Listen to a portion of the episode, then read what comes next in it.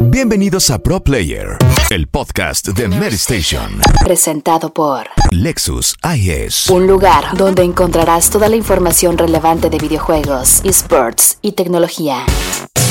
Bienvenidos a Pro Player, el podcast de Mary Station presentado por Lexus IS. Un lugar en donde encontrarás toda la información relevante de videojuegos, esports y tecnología. Mary Station.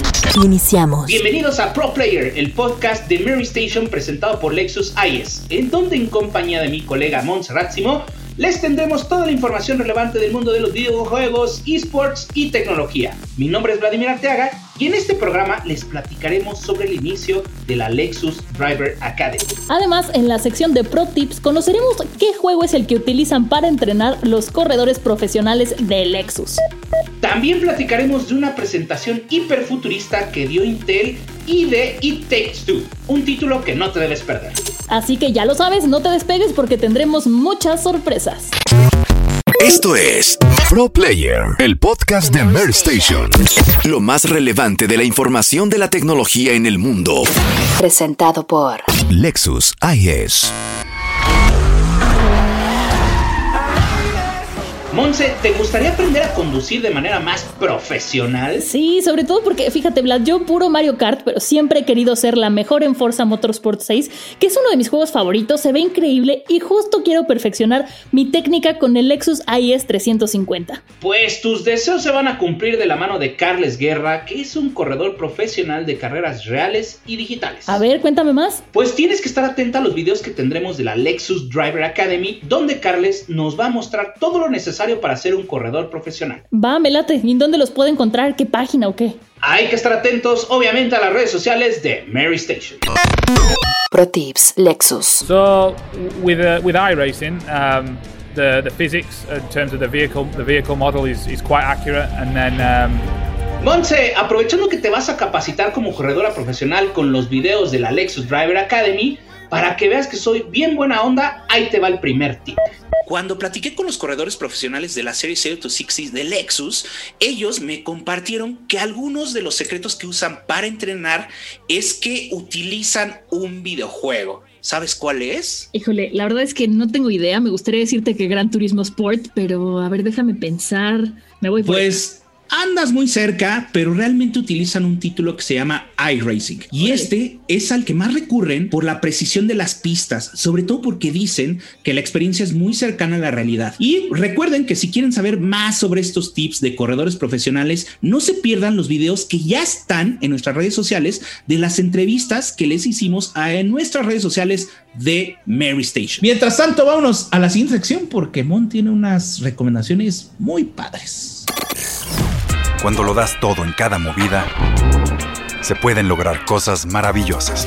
El nuevo y excitante Lexus IS.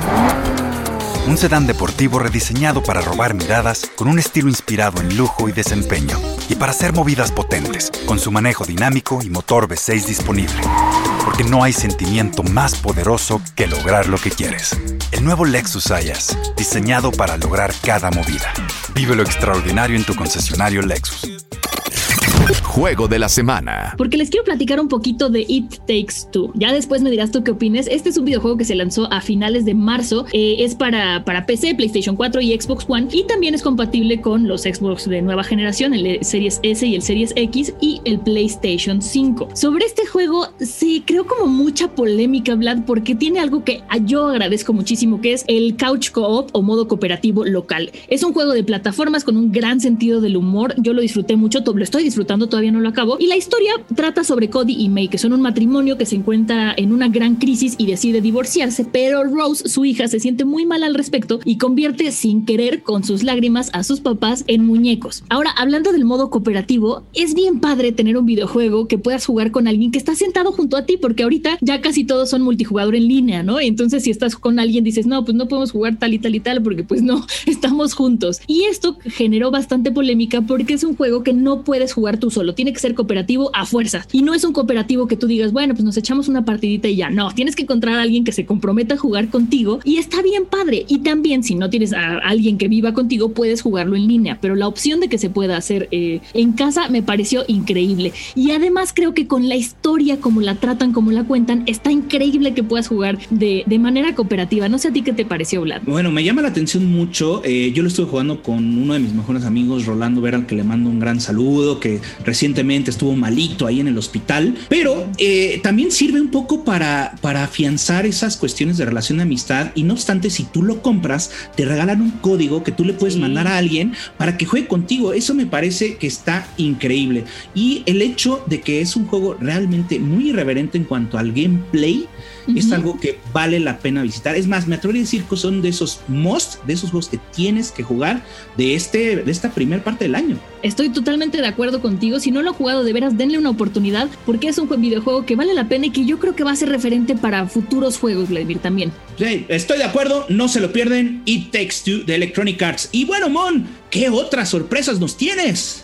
Híjole, esta me voló el cerebro. Asistí a un evento virtual de Intel donde habló Neil Harbison. No sé si lo ubicas, Vlad. ¿Quién es? Mira, te platico. La verdad es que en esta plática me sentí como en Black Mirror porque eh, la realidad que vimos en esa serie está mucho más cerca de lo que quisiéramos. Eh, Neil Harbison es un artista vanguardista y activista cyborg. Así como lo escuchan, no, no estoy hablando de una película. Este es el mundo real. Es un británico no, no, no, irlandés. te estás confundiendo del juego de Cyberpunk o algo no, así? no, ya Cyberpunk ya lo borré de mi memoria, Vlad. No queremos tenerlo en la cabeza por el momento, ni con el último parche que salió. Pero bueno, lo interesante de él es que él dice que se identifica como cyborg, así como lo escuchan. Y esto es porque tiene una antena implantada en la cabeza desde 2004. La antena no es así como que se pone una diadema, no, está osteointegrada dentro de su cráneo y sale del hueso occipital. Esto es porque Neil nació con un tema en la vista que solo le permitía ver en la escala de grises y él asegura que con la antena puede ver y percibir colores invisibles como eh, la luz UV, los rayos infrarrojos y que además puede recibir llamadas telefónicas, música, videos e imágenes directamente a su cabeza.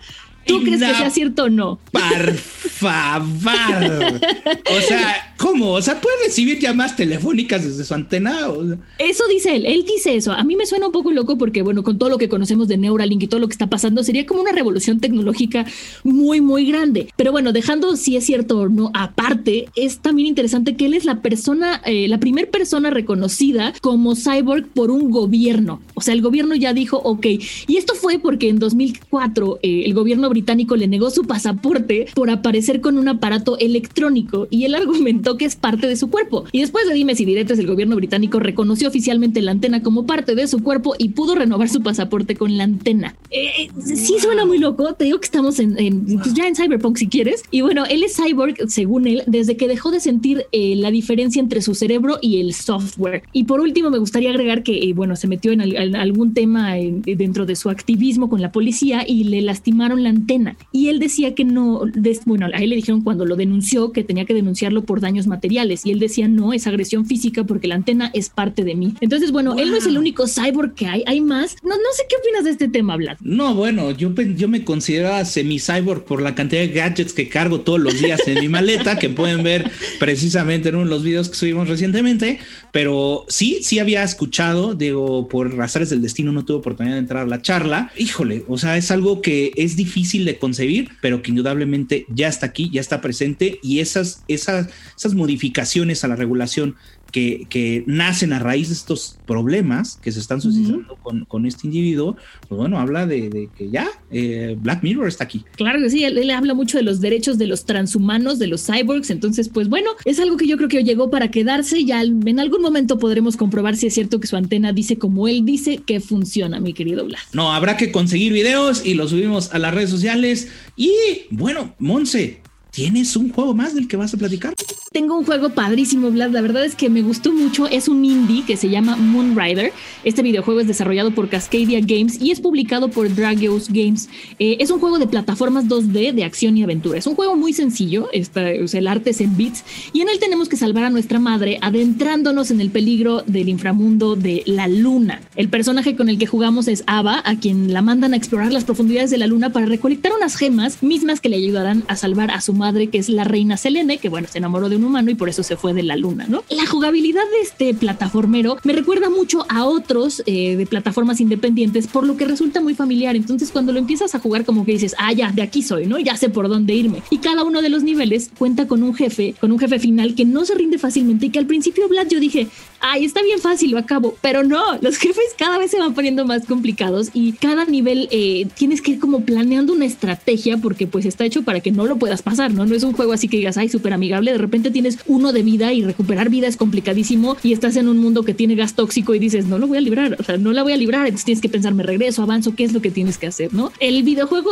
eh, la verdad es que el diseño, los colores y la variedad de cada nivel me encantaron, cada nivel tiene un estilo y peligros diferentes y los movimientos son suaves y se distinguen perfectamente. Lo que sí es que como buen plataformero, los, los movimientos tienen que ser como muy precisos porque si no te mueres. Y aquí si te mueres te regresas al principio del nivel, que no es tan grave si vas empezando, pero si ya estás acabando y resulta que te matan, sí, sí quieres aventar este, la consola. Yo lo jugué en Nintendo Switch, si quieres aventarlo, pero la verdad es que lo disfruté muchísimo, Vlad. No sé tú qué opinas de los plataformas. No, pues me, vas a tener que mostrar ese juego ahora que vayamos en lo que tú te capacitas. yo voy a jugar. Así es que no olvides tu Switch. ¿En qué otra plataforma está disponible?